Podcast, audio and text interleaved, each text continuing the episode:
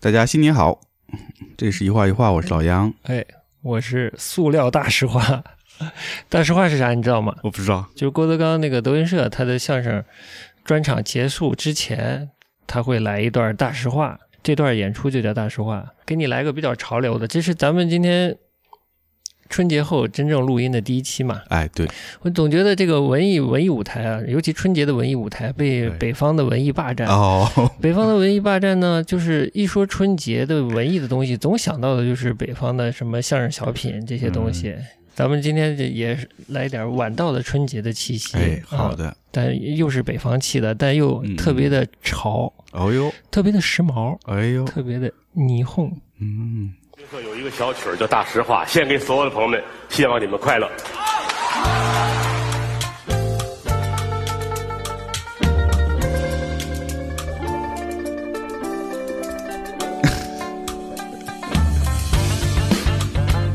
哎，让你爽一爽。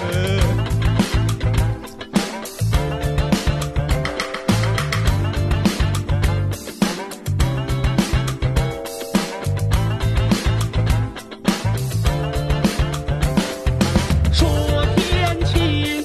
天也不算晴，天有日月和星辰呐。日月穿梭催人老，看走世上多少的人。调儿都压着呢。地也不算晴，地上万物似黄金。正因滚你有多少载，看罢兴奋，看尽了悲。说朋友亲，不算个亲，朋友本是路遇的人呐。人心不足这蛇吞象，朋友翻脸就是仇人。要说情，观众们亲，观众演员心连颗心啊。曾记得早年间，游子们去捕花，没有君子不养艺人。昨日里苍风冒雪来到塞北，今日里下江南好行争春，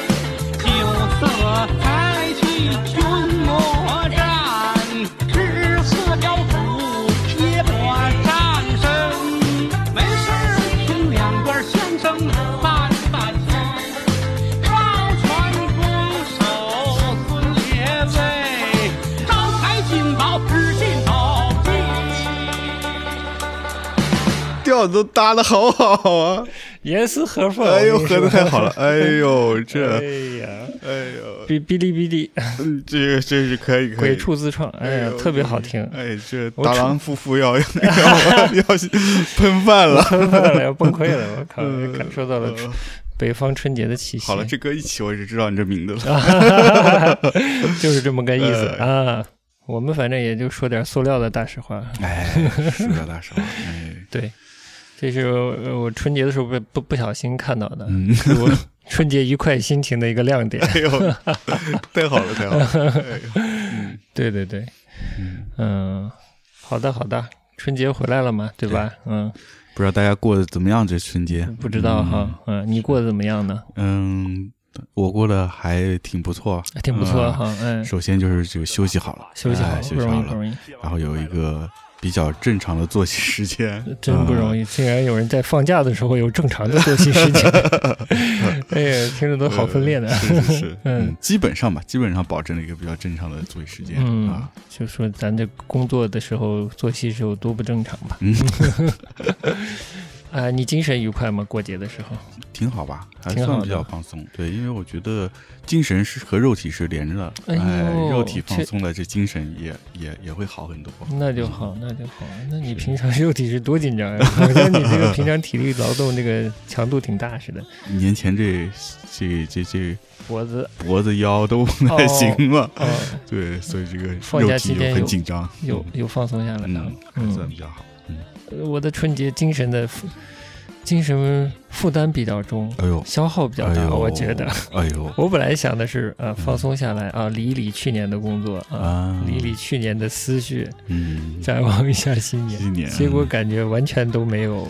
都没有这方面的心思投入进去。嗯，我是觉得吧，其实每年过年前都会对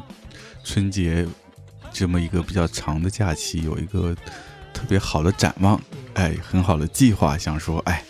过年期间呢，做点这吧，做点那吧，嗯啊，工作想想，业余生活搞起来，是吧？嗯结果到最后，其实每年春节都差不 多，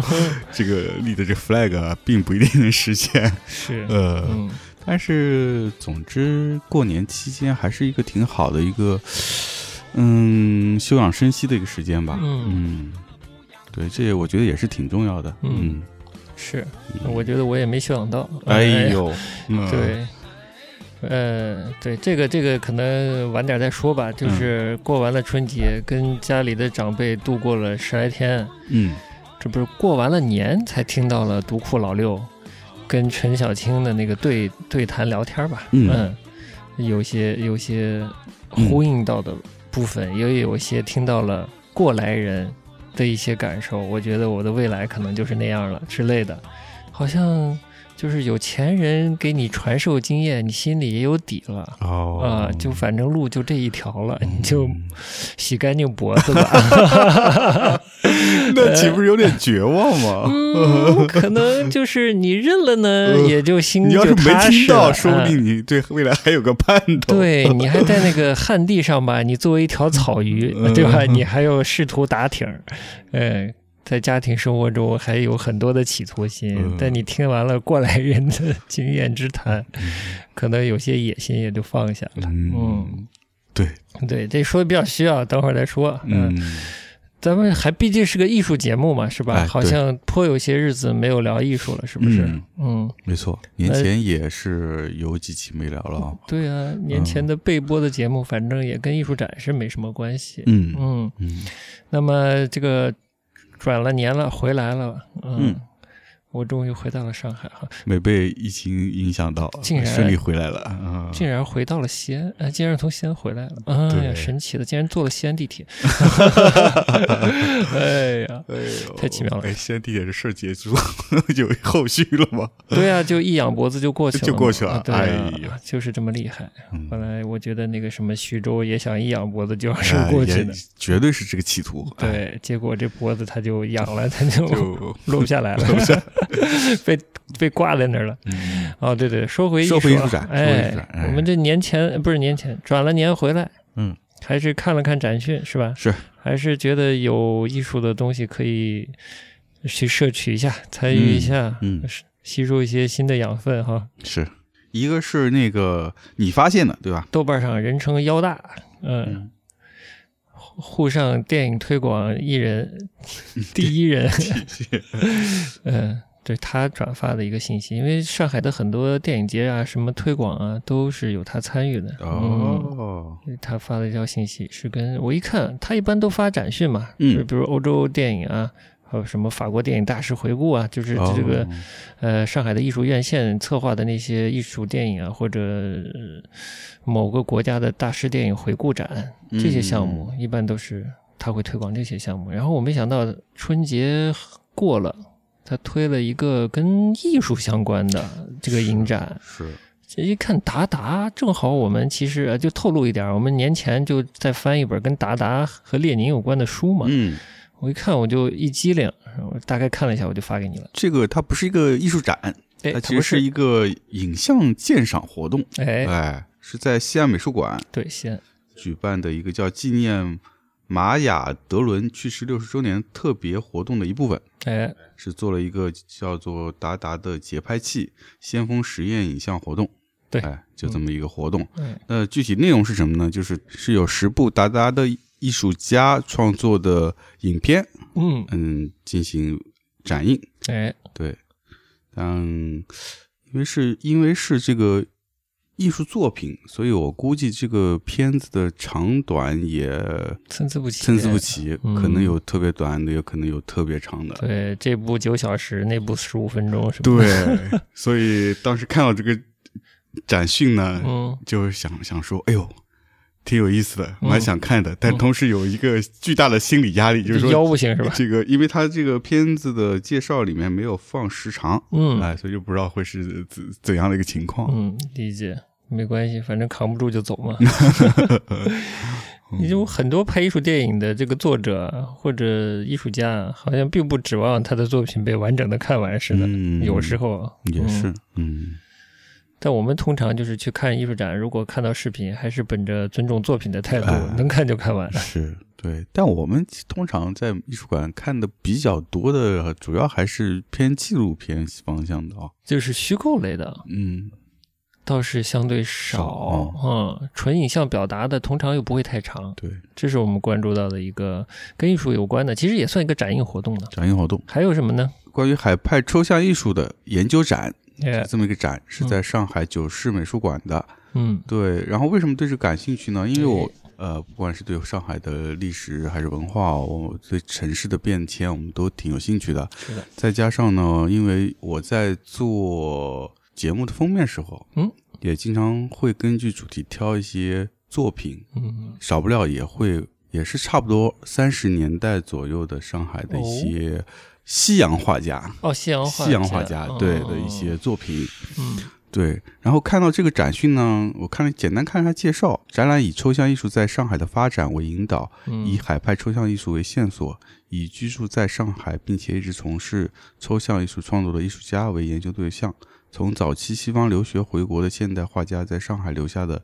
传承脉络，到海派抽象艺术在中国当代艺术界形成的独特的力量嗯的发展历程来讲述本次展览的故事。嗯所以这个线索我是挺感兴趣的。还有一点是因为上次九世我们去看蒙克嘛，当时那个展是比较惊喜的，所以我对这个展现在有一点点小期盼， 开始把预期拉高了是吧？稍微拉高一点。而且九世本来也是有官方背景的吧，是。百年前上海的那些艺术家有画抽象的嘛？其实有在往这上面去尝试的，但是你说专攻抽象的，我觉得好像没有。理解了，我觉得因为当时是美术和工艺美术再融合。在融合，而且在是同时进入到，就是被第一批去到西方学习的这些留学生带回来的，所以它是其实是在同步在发展。啊，所以当时无论像那个庞勋琴啊，包括张光宇啊啊，，张光宇，嗯，张光宇就是嗯这些艺术家，当时其实也是扮演了一部分是工艺美术家的角色。嗯所以他们在绘在绘画创作或者是在使用美术的设计中，多少会引用引入一些，嗯，这个西方的构成主义也好啊，到这这些嗯图案的这种抽象表达的方式啊，它其实都会用进一些，哦所以他们也会有一些尝这方面的尝试，我觉得，嗯嗯有解答我有个疑问，就是嗯当时的某些设计，因为我我是先看到这些所谓的设计，嗯，才知道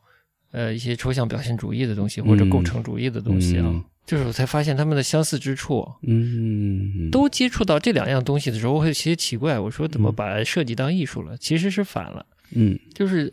呃，西方艺术和西方的设计在进入中国的时候，嗯。创作者或者从业者，他们就是把这些东西混在一起用的。对对，所以我记得印象里，我们上次去杭州看那个展的时候，嗯它展示了很多嗯老的书籍或者杂志，然后嗯那上面的封面设计里面有很多很明显的是，嗯，受呃来自于这个构成主义啊的影响，就嗯它有很多很几何的，甚至你能看到有一些就非常像包豪斯时期，比对如像康定斯基啊那种那种设计，对，大的构成中间有一些小的形形体，嗯，三四十年代的时候，隔那时候交通毕竟还没有那么发达是，你隔了大洋这么远，嗯，然后既然上海也接受到了西方那些比较新潮的这些艺术方式设，计嗯，嗯，表现方式、艺术对方式，嗯，好的，反正这两个如果看完了有收获，我们会跟大家分享的。对说说大实话啊，说大实话，哎聊聊春节，然后稍微聊聊时事，嗯，嗯，就是春节那点事儿是吧？啊， 哎呀，哎呀，行，就春节 那点事儿。对嗯，但是从哪儿聊起呢？春节嘛，逃不过的第一个话题。哎呀，嗯像你这种家庭可能就逃过了，就是春晚嘛。啊，春晚对嗯我还真是逃过，我还真是意外，嗯因为之前我爸妈肯定也是年年都看年年都看的， 嗯，也不知道怎么今年两口子突然对这个春晚的热情极度降低，哎呦，降到冰点了，呃，是吧降到冰点，那就选完择看啥呢？完全没看。呃嗯我们差不多吃完年夜饭就睡觉了就稍微没没没这么快， 就是稍微聊了聊，就一家人坐一起聊了会儿天。哎呦，那真是好过看春晚。然后对对对，因为所以，我其实跟家人这么这么坐下聊天，真是也是有一段日子了。这个聊呢，我觉得正好跟你嗯刚刚才提到那个六必黑那节目、呃也搭上了也搭上了。嗯，这两位叔啊，对，还是我们的长辈，啊那是还是过来人，嗯所以还是有经验。像我这年纪呢，还没领悟到，嗯，就是在跟父母沟通的时候呢，有时候还是想掏心窝子，哎，哎，但其实真的是掏完自己就觉得后悔， 我掏完自己捧着嘛。嗯自己捧着。 哎对，就是老年人有时候到了一这个这这个年纪之后呢，的确他在很多的嗯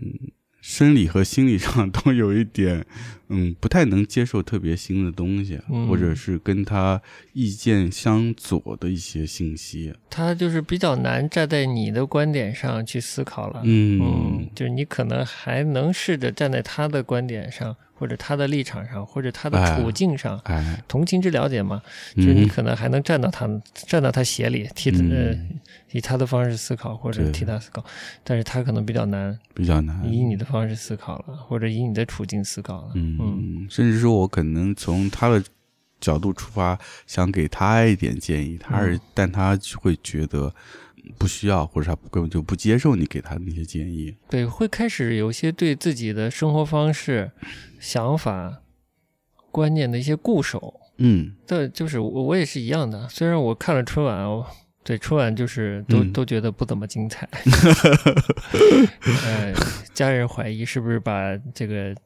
北京的演艺力量重心都调到这个冬奥会开幕式去 了。呃，小意外的是，出现了粤粤语相关的相声和哦粤语的香港老乐队的演出。是吗？呃，就是温拿啊啊，温拿，嗯哎呦，，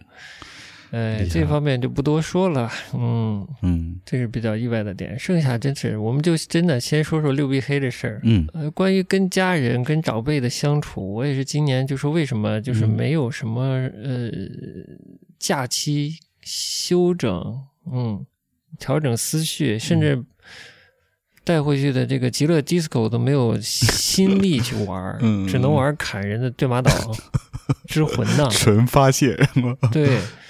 就是思维上跟不上，呃，嗯没有没有那个心情。嗯但你说有多大的事儿呢？没有多大的事儿，嗯都是小事儿，关于买什么东西、扔什么垃圾，家里就没有大事儿，哎哎，就那点小事儿，对，但是就是就会牵动你的这个情绪，嗯嗯但大的事呢，就是生活方式、生活品质、生活内容，就很深的感受就是。这个这个感受倒不是我回家才知道的，其实就是回家之前有空跟我妈聊天的时候，她就说，她怎么说的原话我怎么说的我有点忘了，但那意思就是年轻的时候啊，想看报纸，想看杂志，去书报亭买，嗯有空了想看电影，自己自己也可以去看电影。那现在这些东西都没有了，嗯，就就他觉得对他来说都没有了，嗯嗯，但确实书报亭是也是没有了，对，电影院放的东西他不爱看，我也可以理解。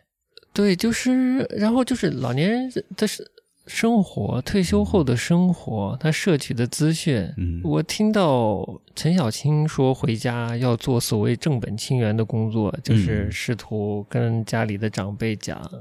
这个所谓公众号上的东西不一定跟人民日报上的东西是同样 可信的东西。对，这就这这是蛮重要的一个侧面，嗯就是老年人的的精神生活的摄取，在网络时代以后，我觉得是一个被欺骗、被被边缘化、被抛弃和被欺骗的过程，或者被蒙骗的一个过程，尽是呃养生啊这类的东西围绕着他们，对吧？嗯没有有品质的，针对这个年龄层、这个生存状态、生活状态的，不管是生活方面的指导，嗯呃，生活方面的启发，是吧？是就是嗯，没有高品质的这这这个层面的嗯产品吧，就叫它产品好了。不管是资讯类的还是文艺类的，他们因为老年人随着年纪大了，然后离开离开了工作，逐渐也就脱离了社会生活，他社会属性越来越弱。其实他的生活的这个所谓的圈子、交际的圈子，或者通过交际可以达到的资讯的这个范围越来越溃缩。对，只能溃缩到最后就溃缩到电视和手机两样东西上了，嗯就会变得很可怜。嗯然后他的判断力受着他是信息的受约束，以及他这个身体状态、嗯客观的身体状态，他有一些客观的需求吧，在关注点上有客观的需求。那为了满足这些需求，他会关关注健康、养生、疾病这些话题，对吧？嗯然后对这些就有相关的公众号做出一些标题嗯要不糖水，要不耸人听闻的东西给他们看啊，嗯就是在资讯上摄取的质量非常低非。常低，对，陈小青又说这个孝顺孝顺，到他那个年龄，我觉得我还没到，就是顺是第一位的。嗯嗯，但我觉得差不多了，就我们这一代已经差不多了。嗯就我们国家的这个发展速度和我觉得老年人步入老龄老年状态的速度是同等的，就是嗯我们发展越快，我觉得老年人进入这个老年老龄化的状态就越快。就是越快的会不会被甩出甩出主去流社会对的这个信息，嗯，和生活，嗯就像你说的，他离开了他原先的社会生活，进入到一个就是退休生活状态里面，他的交际圈越来越窄了，这是一一个方面。然后第二方面就是他的各方面的这个嗯能力也下降了，理解能力啊、体力啊，嗯，就是因为在现在这个社会，就是讯息太多，太多的话，你要找到一个真正你需要的、对你有用的讯息，其实是花精力的。对的，但他们其实已经没有一个这个精力足够他们来花去真正寻找到他们需要的东西。对，就剔除杂对讯，嗯对的嗯那这两方面就是又没有一个，就是他的通道变窄了，然后他的自己自身主观上的寻找这个内容信息的能力也降低了，嗯那他怎么能得到好的资讯呢？是的，对吧？就所以真的就像陈小青在里面说的，就是没有被更好的去对待。蛮明显的，就无论哪个年代的老年人，他经历的那个年代，其实特别是我们建国之后，其实是经历经历了一个非常痛苦的一个时期吧。对，各种变革嗯使得他们一一一直在服从一些国家的一些需要，嗯牺牲掉小我的很多东西。嗯，对，正好就是跟央视这个春节期间开始播的那个电视剧也挂上钩了，《人世间》嗯，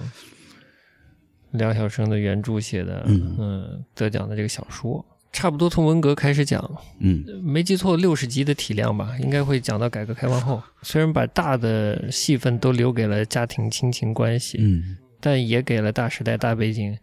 呃，颇有颇有一些戏份吧。虽然表现的还是相对的温和，嗯，对时代的过往啊，表现的还是温和。但我们家人肯定，就我们的长辈那一代遇到的时代没有那么温和了。嗯嗯， 对，吃什么忆苦饭啊之类的，哦，是是不管上山下乡插队还是任何的那些事情，对吧？那个时代，他们的青春时代其实是比较苦的，嗯呃，是一个封闭的，是一个信息极为有限的状态下，当时的中国嘛，嗯，然后到了年纪大了以后，又进入这个信息相对封闭的状态， 嗯嗯，虽然信息的获取不难了，但是信息变得眼花缭乱。打开智能电视，全是各种我都毫无兴趣的各种综艺节目和电视剧的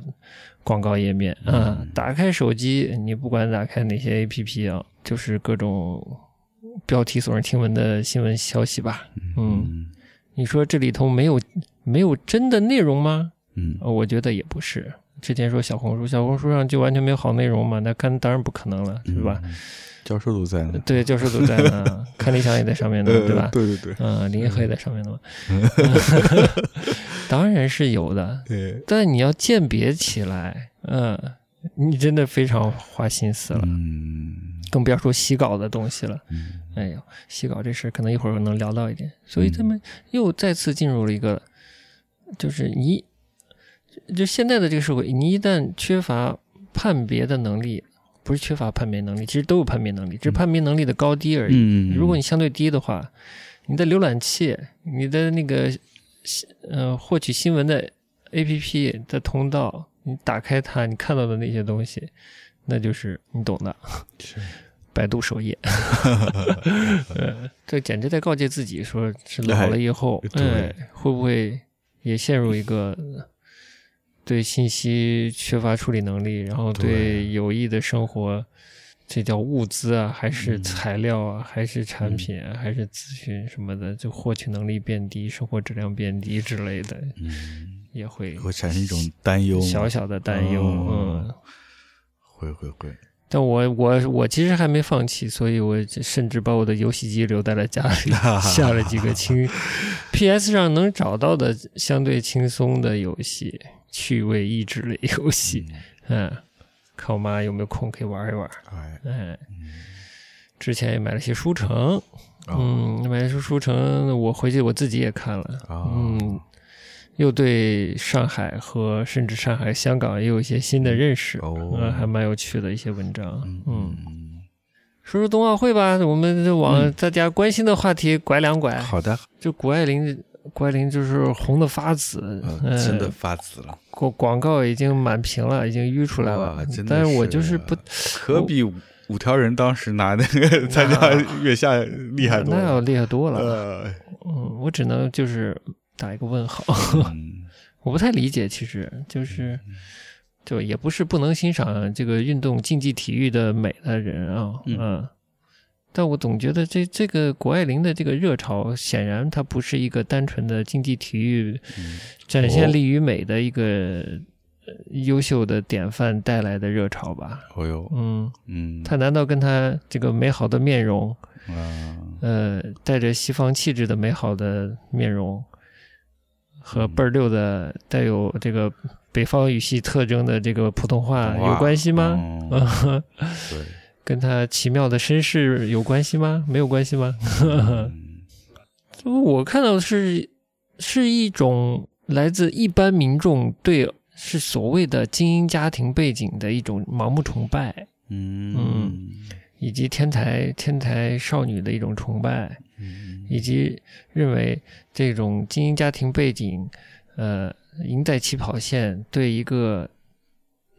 这个天才少女的速成是，呃，好像是合理合合情合理合逻辑的一个必然结果。嗯，嗯然后就我我不知道，就觉得好像嗯，透着羡慕的那种崇拜特别多的感觉。哦，嗯。嗯，哎呦，你这个品的挺细的啊，，没有，就是明明白白的在那儿。我甚至听一些嗯广播节目，那个主播们也说：“哎呀，你看他的妈妈是原本是国内读的北大还是读哪个学校，出去哦读的是斯坦福还是什么？嗯爸爸虽然呃是不是人工受孕还是是精子库怎么着的，嗯反正也是也是不知道是常春藤啊是常青藤还是呃 MIT 之类的，反正也是美国名校的基因这样混血混出来的一个孩子。嗯，哦，是这样的啊，对的啊，你没了解一些背景对啊吧？哎呦，这个对他的背景的讨论很很多，哦是吗其实啊、嗯一度豆瓣上都很酸。嗯，嗯我只是看得出这孩子肯定是有天赋的孩子。嗯，呃，即便不滑冰，不不滑雪，做别的事可能也也会有有成就，也会有亮点。而且他不管是他的家人还是他自己，都具备嗯将自己塑造成明星的这个能力。嗯嗯，就是他已经有这个能力了，虽然他年纪很小，但是他的谈吐，在国际大型运动会的得奖台上接受访问，他这个表达能力，我觉得没问题，就是当明星的料。嗯他就是我，我看到一小段嘛，他说我，这大意啊，就完成了呃参与滑雪这项运动，然后也促呃取得好成绩吧，大概这个意思，也是为了向全世界，特别是中国的女孩儿。呃，来做一个表率吧，大概那个意思啊，就是说，希望大家也能关心这个运动，嗯哎呦，就站得非常高，很高很高嗯很高，嗯切入点呢又非常既有国际视角呢国际视，角又有地域性。哎呦嗯，对，这是天生，也不是天生吧，就是家庭的培养，这这加他本人的素质，就是想当明星也能当明星，自身条件也够。自身条件也够嗯。对的，开幕式，开幕式，国看师的，国师的开幕哎，式，这啊讲讲，我没看有什么精彩的吗？我觉得颇颇有胆识的一个做法，就是把火炬，嗯一般这种奥运会不是以一个点燃主火炬嗯，作为一个开幕的象征，开幕象征，嗯正式运动会开幕的象征嘛。嗯哎，这次这个国师的处理是就把一个呃这个运动员代表的运动员传递的那个火炬最后一棒，那个小火炬棒本身就作为开幕的火炬了，哦就作为主火炬了。架在了一个装置里，哦一个雪花型的装置的中心嗯啊、嗯，就作为开幕的主火炬了。这个还是比较节能环保的，哎，真的啊环保，嗯，倒是对可能做过设计的人来说，呃相对明显的不足就是字体。啊，是吗？那你可能没看，嗯没我看前两天啊翻小宇宙，还有呃某一天的推荐节目嗯，那期节目是是讲关于这个字体运用的问题，就是奥运会开幕字体运用问题。哦嗯，在升升奥委会和国家旗子的时候吧，大概有一个山区的一个孩子组成的合唱团唱歌，哦，嗯，就特别有张艺谋的色彩了。嗯嗯嗯，这个就可以引出整个春节期间最重要的新闻了，哎呦，是不 是？对，是八孩之母，这反正这新闻来的突然，就是太突然了，就突然就看到有这个 tag tag，然后大家不断转转发。嗯，随着过年的这个热烈的气氛，加上奥运会冬各奥种会事的冬奥气会氛气氛，这事情慢慢淡了，嗯，就眼看着他就是要往就是一仰脖子就仰过去脖子就了，过去的一个事态发展了。嗯结果没想到，哎，这这周开始又开始回温了。嗯原因就是那个徐州市这个，哎，我不知道是丰县还是徐州市嗯。发了这么一个第四篇的公告。第四篇是不是就说这个锁链女或者巴哈姆是这个山区拐卖的小花梅？对，就是承认承认了这个拐卖的这个事实了。啊，承认拐卖的事实了吗？不是呀、啊，我因为我这些公告我我几乎都没看，除了第一篇公告看了，其余的我都没看。买她的这个，她就是她的现在的这个所谓的这个老公嘛，和当时卖她那个桑某某嘛，都被控制了。呃，就变成是买卖关系了，因为嗯我之前看到的好像表述是不是买卖关系呃？对，第第三篇之时候，前是买卖，哎但是这次是最后这段婚姻是捡来的。哎哎哎哎，哎对对对，之前是这样的。嗯，对对对，到了第四篇承认买卖了，哎，爱情买卖了。爱情满， 我操，这时候音乐应该响起。来来来，哎呦，对，第四封确认两件事，一个是 DNA 通过 DNA 检查比对，嗯这个呃八孩的母亲嗯就是这个呃小花梅啊、嗯呃这个两个身份呃的比对是确认了。嗯，官方官方官的方论调是，对，官方的论调，哎对。然后第二件事就是这个，嗯，拐卖的事实，嗯这是写的是经公安机关侦查，董某明涉嫌非法拘禁罪，嗯桑某妞、石某忠涉嫌拐卖妇女罪，嗯三上述三人已被采取刑事强制措施。嗯然后最后一段呢，就提了政府给了他们这个呃保障啊、之类的，嗯就说了些好听的。嗯嗯，就大概这三段。所以就说到这公告了，这公告这是一共四封，是层层递进，你比我关心，啊我发 现。 是吗？嗯，我根本这些公告都没怎么看，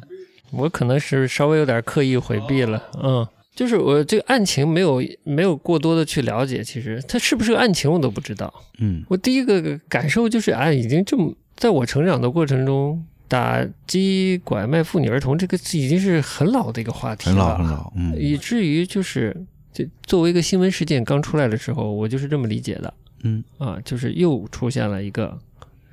拐卖妇女儿童的一个事事件被曝光了，嗯，就这么简单，嗯嗯嗯，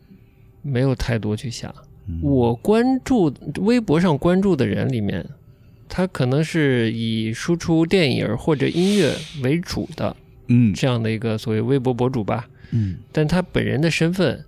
可能是 LGBT，又可能是支持 LGBT 的群体的这样的人。虽然他平常的内容里不太多，但也会带出这样的内容。嗯同时，他们也带有一种支持女性、女甚至就是支持女权的这种嗯价值观色彩的内容，他偶尔也会有的，很正常。嗯时不时的会看到。呃，我关注的这个人群，通常关注的是一些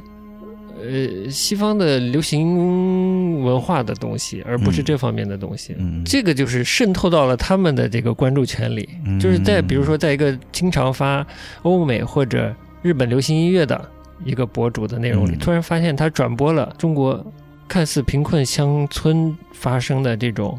感官上感觉是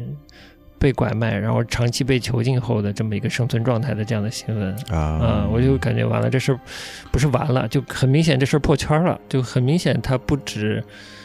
在关注时事新闻的人群中在被发酵，它被变成了一个包含比较强烈的性别权益色彩的一个事情嗯在被传播，豆瓣上转的也很厉害，我已经尽量少关注人了，嗯，就就这样还是蛮多相关的内容能看到的。对，基本上是对新闻感兴趣的一些人群，或者是就本身就是一些新闻博主这样子的。然后到了后没过多久就开始全面开花，各种呃音乐、娱乐、电影什么七七八八做生活方式都来了，嗯，就是他们都会都会开始关注，都会开始转发。嗯，我是看到了有人转发了一期，好像是一四一五年的《锵锵三人行》某某一期节目的嗯谈话内容。嗯，当时是不是就是徐子东、梁文道和窦文涛三个人啊？嗯呃，我记不太清了。他就讲述了一个呃拐卖妇女的案件，他们嗯聊天的内容、就是这个案件。嗯就是一个妇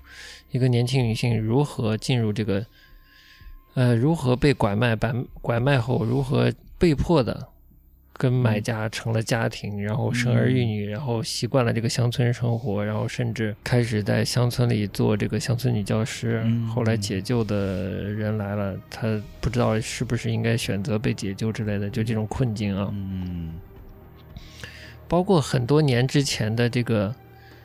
呃，张扬导演的这个《盲山盲井》啊，这张扬好像是个西安人，我有点不记得了。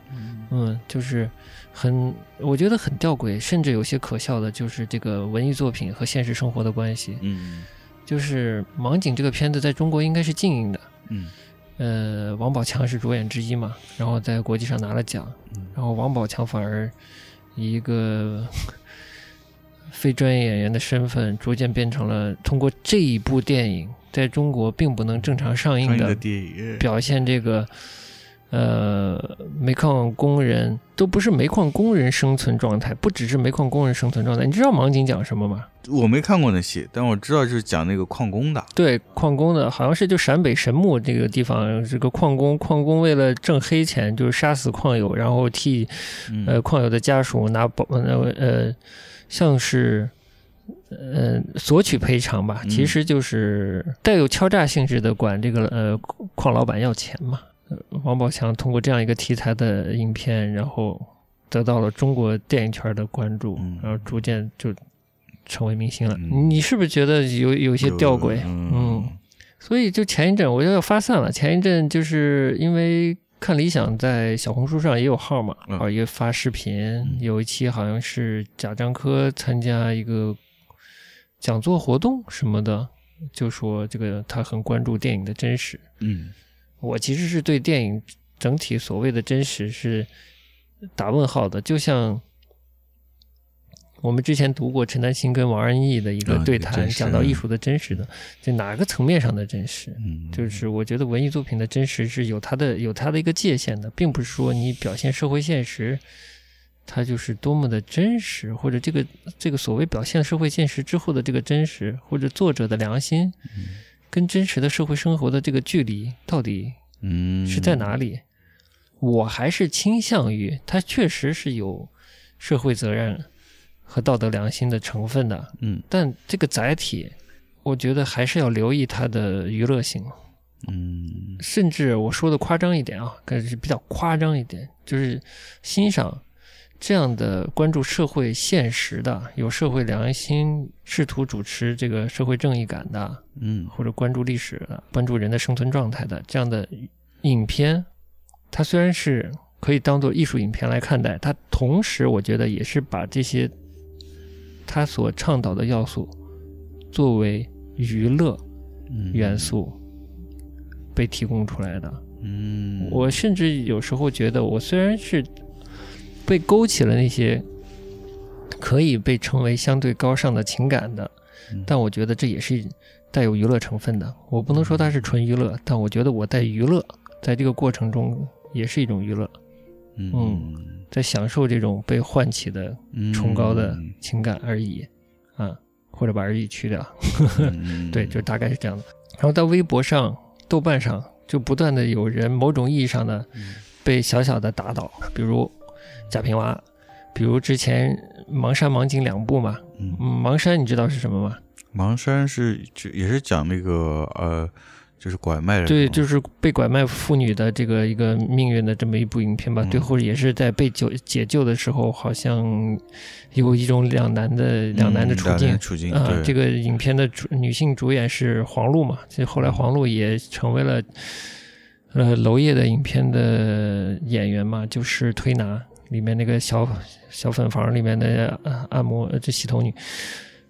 然后她某种意义上也被打倒了。我觉得有很大的可能是一种偏颇的理解，只是为了泄愤找到对象，对这种你无力改变的这种糟糕的现实，找到一个泄愤的对象，这其中之一可能是贾平凹，而之后就是黄璐。好像问题很简单，就是如果就事论事，就是这八个孩子的母亲的生存状况，嗯以及她是否是她的生存状况、呃生存状态的原因是不是有非法的嗯违法事件导致她陷入这样的生存状态。对，至于贾平凹怎么理解妇女拐拐卖妇女儿童在中国的这存在，或者黄璐在之前演《盲山》的时候，在有这种拐卖妇女的这种乡村的见闻，嗯其实是没关系的，对吧？对这根本都是两件事。对，嗯，那种朴素的同情心带来的义愤，我能理解，但我确实老了，嗯，我觉得这是无效的。嗯就像我们之前聊，在我们很很小的时候，就已经在报纸、电视上嗯不断的在有媒体在倡导，或者说是政府的相关部门嗯在倡导，以及施下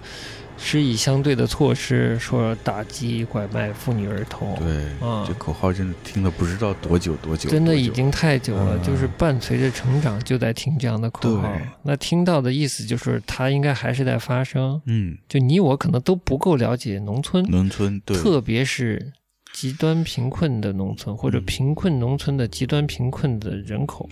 嗯可能都不够了解。嗯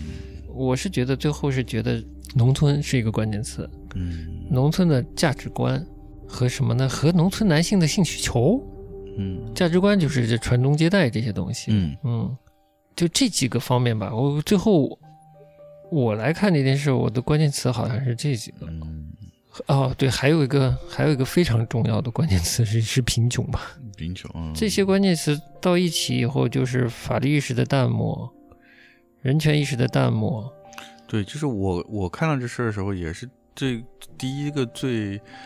嗯大的疑问，也是为什么会发生这样的事儿。嗯对，当然，因为就像我们刚才说了，我们可能真的对于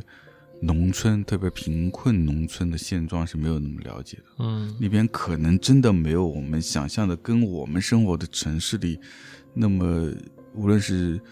呃意识形态啊、价值观各方面没有那么的一致，可能脱节了很多很多年代，嗯嗯的这种感觉，嗯嗯，所以无论是传宗接代的意识，然后这种所谓的法律意识，呃都就差距太大了，嗯，就没办法摆在一个平面上去聊的。罗翔吧，就是那个嗯，嗯，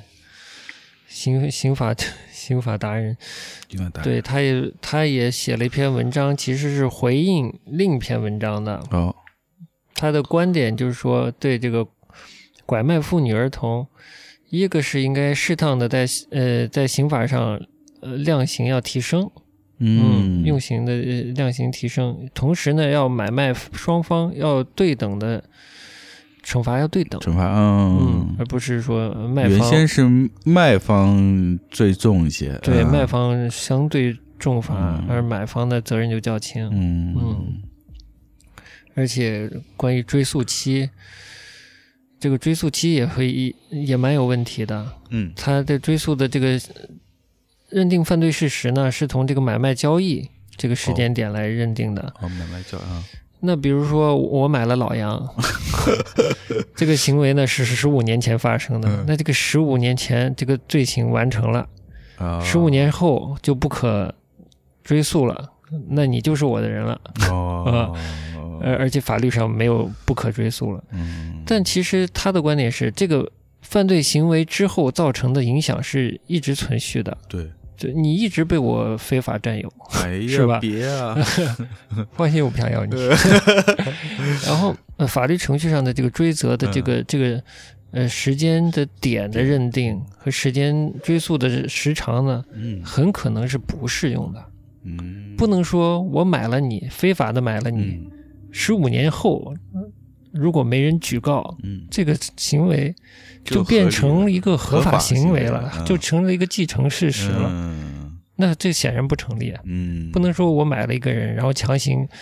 呃，让他生嗯育，十五年后这个就没有违法行为了。嗯嗯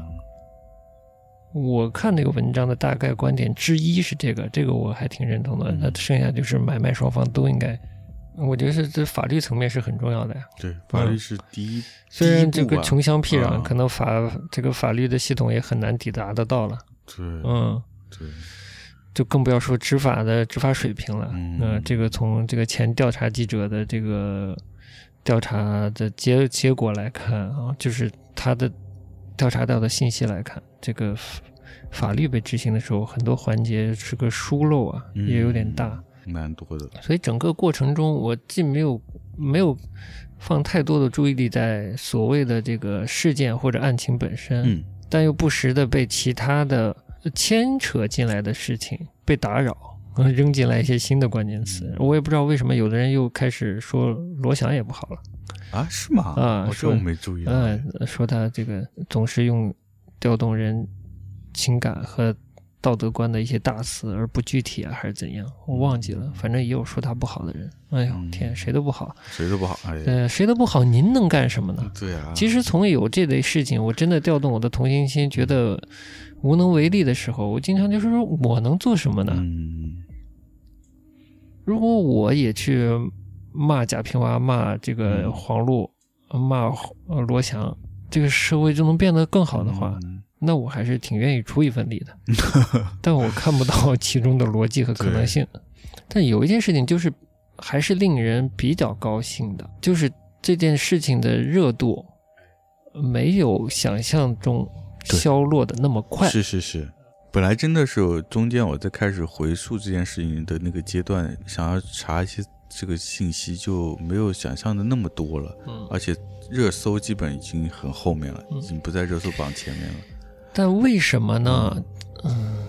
就是说其实没有任何实质性的消息，你能理解吧？理解，就是原来嘛，如果原来也不能这么说，就是有热点人新人闻到的什么时候 来？对，人们十几年前的，对，就是遇到了热点新闻，还是要有记者冲到一第一线嘛。对，嗯，那这种情况下，我看到的无非就是呃基于朴素的同情心而激起的愤怒，然后无差别的找对象攻击嗯和在自己的生活经验中。了解到相关的事情的人，他会提供一些相关的猜想和资料，嗯以及把过往的一些类似的案件拿出来分享，这部分可能也有一定意义吧，嗯嗯，嗯但对对这个案情没有太大的帮助，嗯，可能是更多的是激起更多的人对这类事这件，类事件的，哎，对，就拐卖妇女儿童，嗯嗯，这类事件的同情心和关注。嗯所以，没有关于事件或者案情的最基本的事实的更进一步的信息，呃，延伸的探索，对吧？或者说调查，深度的调查的话，那这个热度，我觉得这是早晚嗯，会走掉的。走掉了，对，就是对我来说呢，事件的如果有一个转折的话，就是前两天，大概十三号、十三号的时候吧，十三、十四号的时候，有一个对于小花梅家乡的一个来自于个人的一个调查采访，那浮出水面了。嗯当然，我没有看到原文本身，我只是在豆瓣上看到了一个转发，转发的是故事 FM 的内容，他是这个调查者，他有个昵称吧，叫铁木，嗯，嗯是贵州当地的以前的媒体人去做了当地的实地的调查，我才觉得，终于这件事好像变得有一点意义了。嗯就之前我们也谈过媒体的变化这件事，嗯，南方周末这几个字也说了好多遍。嗯然后其实年前我也在看一本有有点年头的，稍微有点年头的书，叫做《后台》。嗯它也是一个南方周末以以往的重要文章的如何诞生的一个侧记，哦嗯就会记者讲不同的重要文章是如何诞生的，比如采访春晚，呃，采访艾滋村，采访呃任志强，嗯呃，甚至什么戛纳电影节的采访，就各种嗯当时比较重要的采访，包括采访当时的仁义的院长濮存昕，嗯，他的工作也陷入了一个很窘迫的境地，主要是管理上的，就是艺术上和管理上的一个冲突嗯等等。我那本书还没看完，嗯嗯嗯，这南方周末的一篇很就一还是一本蛮有趣的书，嗯他在介绍记者如何工作。嗯呃，一有一部分呢也会把工作的结果，就是采访报道本身，嗯嗯，发呃呃录在这个书里面了，嗯，可以对照的看，很有趣的。就怎么说呢？就是正好年前我在看记者是如何工作的，以及记记者的工作他的专业度，然后以及所需要的胆识，以及嗯其实工，以及记者作为这个传媒体系中的一份子，他也是人，他有时候也会犯错误，嗯这各个很生动的侧面。对，但我们现在看当时当下，是这个行业行业的技术和操守，我都是看不到的。嗯我看到就看不到内容，对我来说，嗯，嗯看到喧哗，嗯嗯就直到之前的调查记者，但我不了解他所供职的这个媒体了，是贵州的当地报纸了，哦嗯，所以不，我们呃很难说应该没有看过这个作者，呃，这个记者之前的工作的结果了，嗯，但从他的音频的表述来说啊，我觉得他的素养是 OK 的，嗯我就说这好像开始有意义了，也变得事件也变得非常讽刺了。嗯在中国最重要的节庆里，成为中国的公共网络上最抓眼球的事件，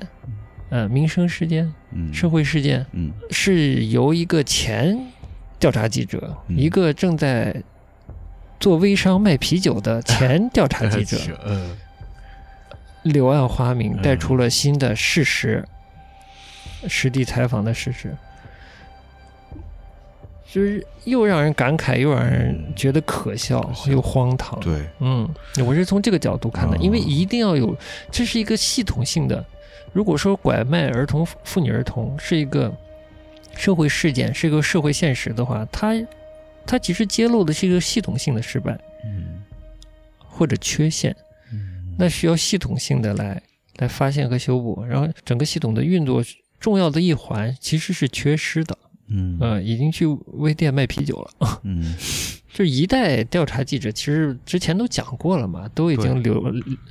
凋零了，对嗯嗯，这一代老兵不死，只是凋零了，都凋零了，嗯，对写书的写书，卖啤酒卖啤酒了，是吧？对，我记得我们是有一期聊过这个新闻媒体这事儿，是吧？对呀、然后那期那之后，我就我也稍微自己做了稍微做过一点功课，嗯就是去了解一个差那个那个时期的那个一些文章嘛。之前有就后来有看到是 FT 那个那个网新新闻网发的那个一篇，也是关于中国新闻媒体衰落这么一个大概是这个命命题的这么一个文章。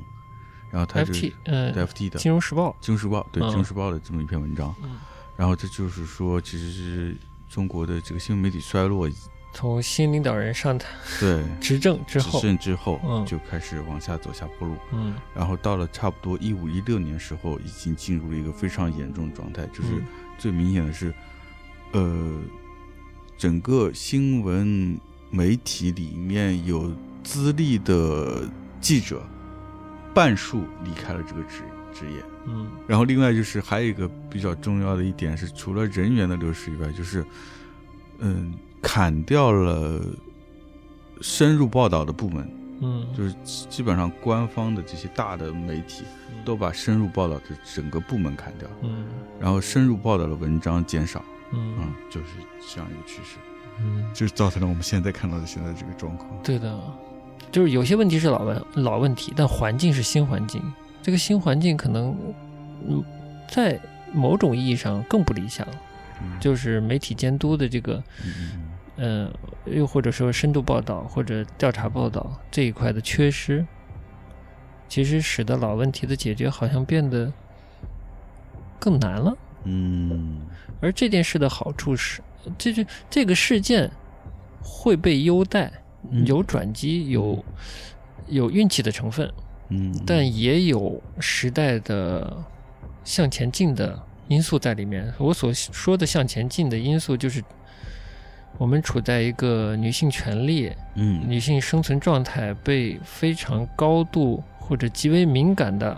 被关注的一个状态下，嗯嗯，使得这个新闻得到了相当长时间的关注，嗯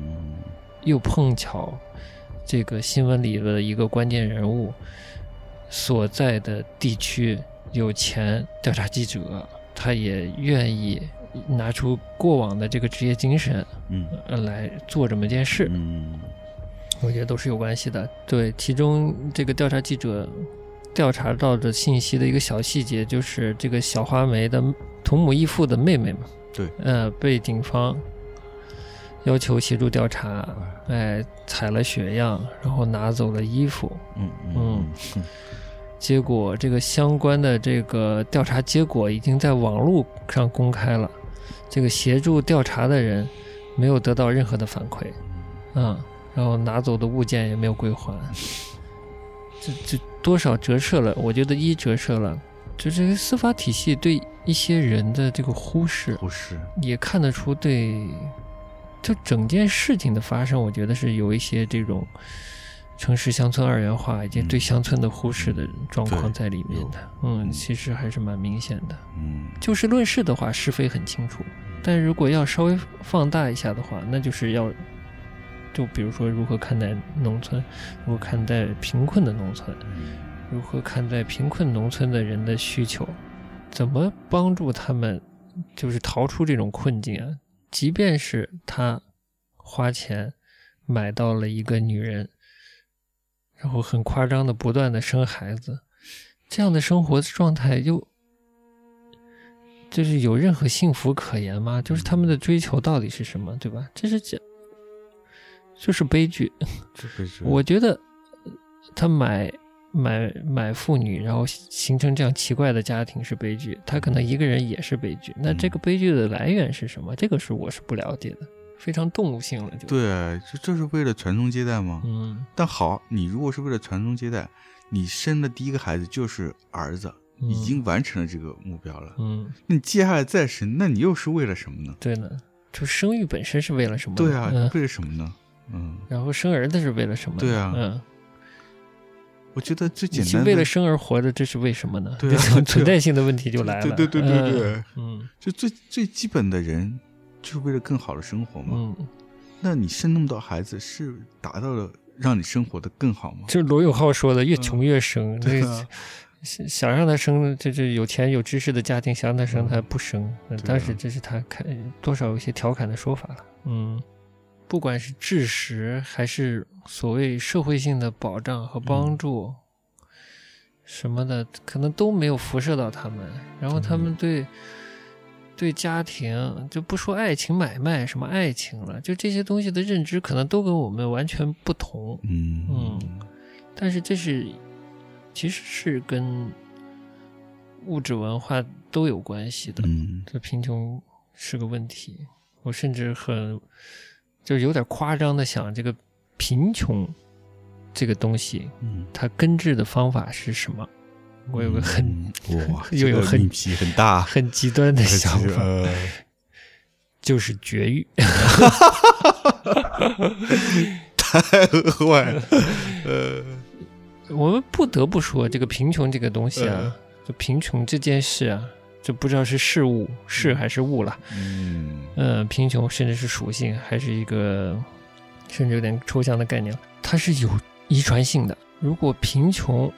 你还生，你就是以错误的方式来解决贫穷这个问题，除非你也不觉得自己贫穷，就觉得有个人陪着你，然后帮你生小孩，就是幸福的生活，嗯那就更可怕。嗯、解决贫穷的问题肯定不是生育，嗯，嗯，对你只会生出来更多生长、生活、发展的机遇、机会，初始条件更差的人出来，嗯嗯，这这这很不负责。嗯嗯也是之前听到一种说法，就是说英国的整个社会人口的素质，嗯或者说所谓的什么这个英式英式的绅士风绅度士之类风度嗯的这个普及，是跟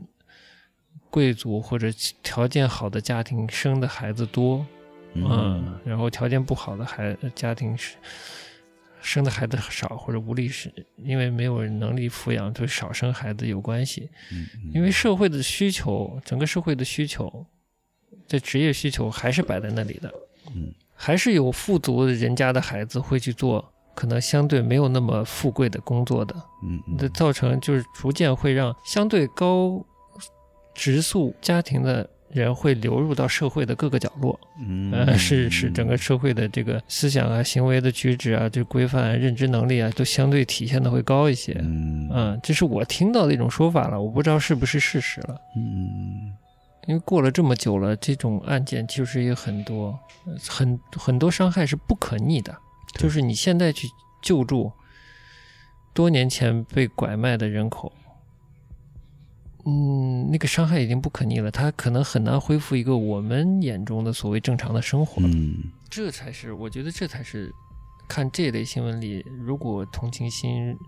开始泛起来的话，那最绝望的部分应该是这样的这个，好吧？一个艺术节目又聊了一堆跟艺术没有关系的事情，嗯，是的，是对，常常就这样的新闻让我觉得，嗯，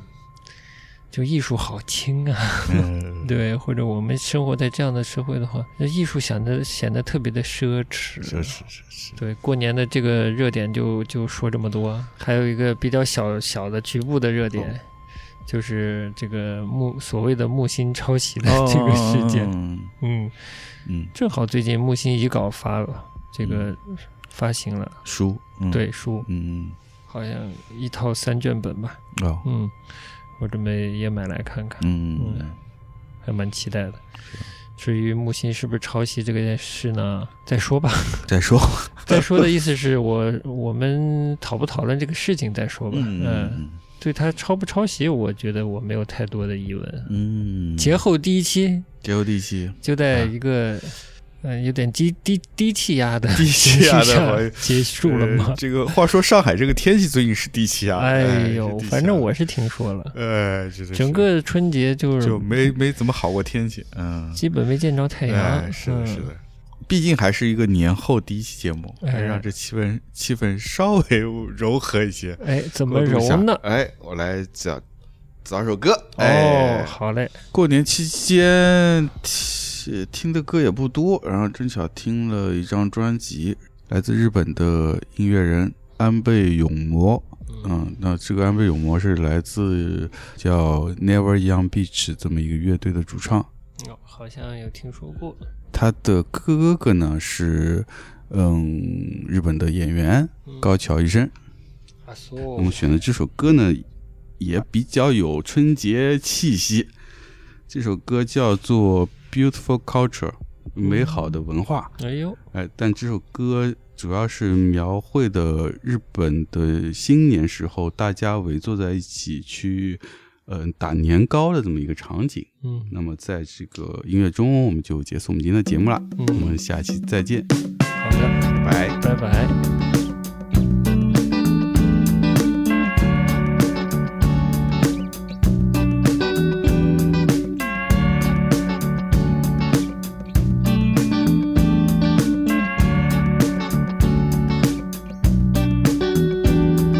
知らない人たちが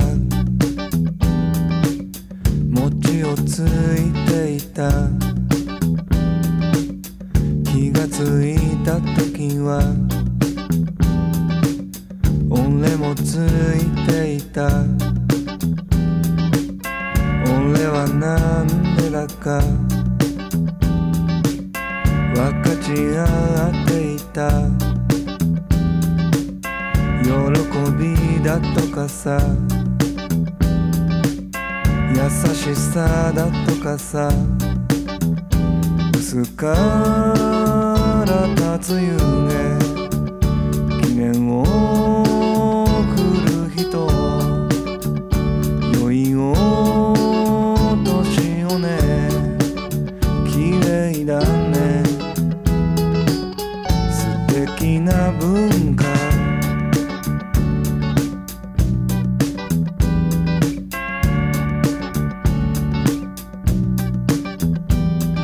知らない人たちと声を揃えてる掛け声に合わせて餅をついている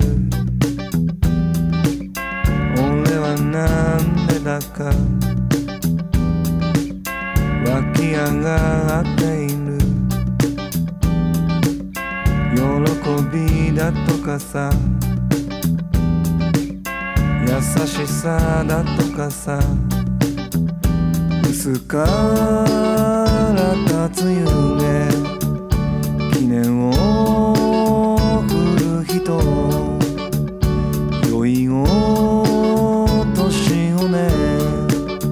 綺麗だね素敵な文化